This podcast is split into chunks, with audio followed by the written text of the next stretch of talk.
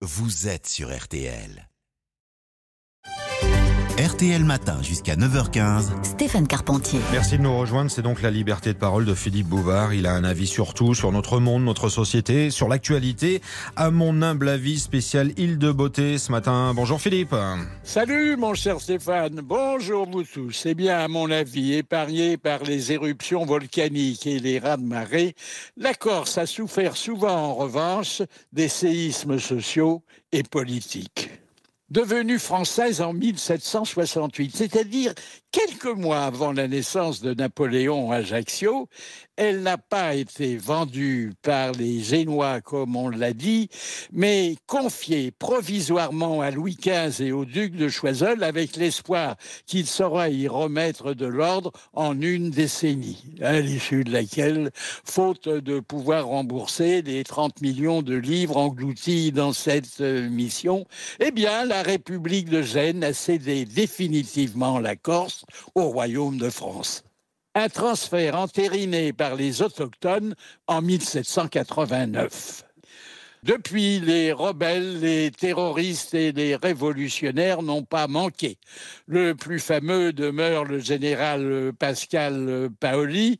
Alors, euh, au départ, euh, opposé à la tutelle tricolore et partisan de l'émancipation. Et puis, convaincu que la meilleure solution passerait par la domination de l'Angleterre, où il finira par mourir sans revoir son village natal. L'île de Beauté, située à 80 km de l'archipel toscan et à 280 km de la côte niçoise, compte 8000 km et 340 000 habitants, dont la moitié s'exprime à l'aide du dialecte local et dont la plupart regrettent chaque mois de gagner 400 euros de moins que leurs homologues continentaux.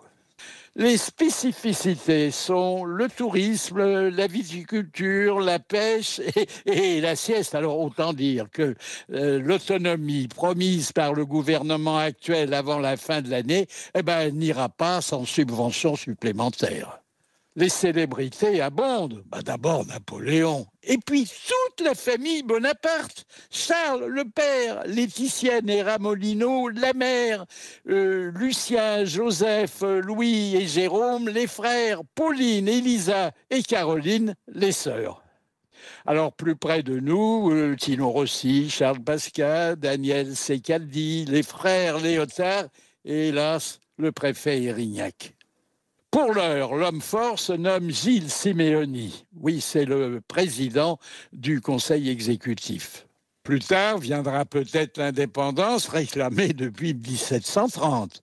Mais on a peine à croire que la Corse pourrait couper complètement ses liens avec la France à laquelle elle a donné le génial concepteur de presque toutes ses institutions, et alors qu'elle a été la première à se libérer de l'occupation allemande et italienne en 1943. Enfin, c'est mon avis, rien que mon avis, mais je le partage.